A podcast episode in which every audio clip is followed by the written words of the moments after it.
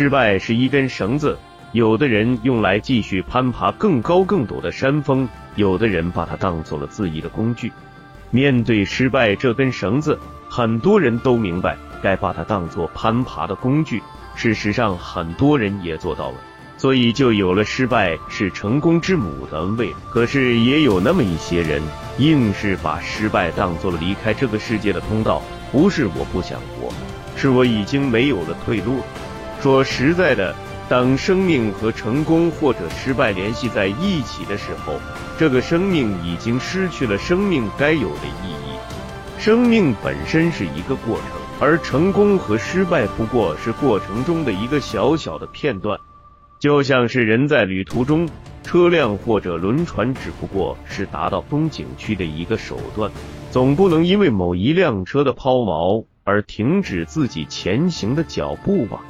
人生路真的很长的，偶尔的挫败也只能证明你在某一方面的不足，那是不能证明你全部不行的。而谁能证明你行或者不行？什么领导说行不行也行的说法，只不过世俗的人们对自己的一种虚无的否认。我们的一生可不会只跟一个领导到白头吧？即使跟着这领导到退休，可退休剩下的余生还是我们自己的。凭什么领导说了算？凭什么就因为某一个人的否认而否认我们的一生？因此，把失败当作结束生命的理由的人，除了证明了他的懦弱和愚蠢之外，还能证明什么？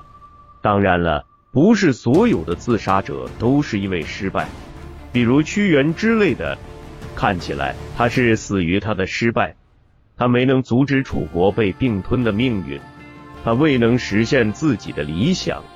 但是作为我个人的理解，他是死于对前景的恐慌。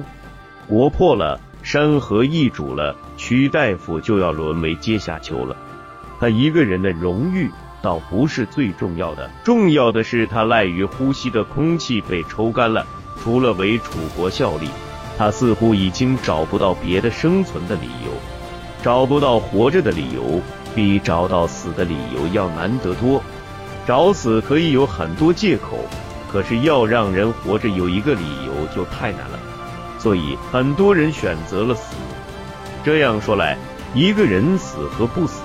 其实都是跟失败无关的，失败不过是个替死鬼，他的出现刚好被不想活的人找到了一个死的理由。那么，如果你还想活，还有活的理由的话，不管是怎样的失败，都是不能打垮你的。所以，你该拿那根绳子去继续攀爬，直到你认为可以达到的高度。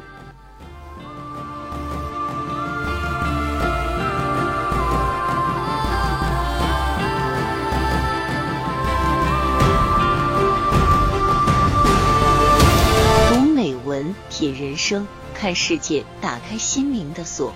小伙伴们，下期再见。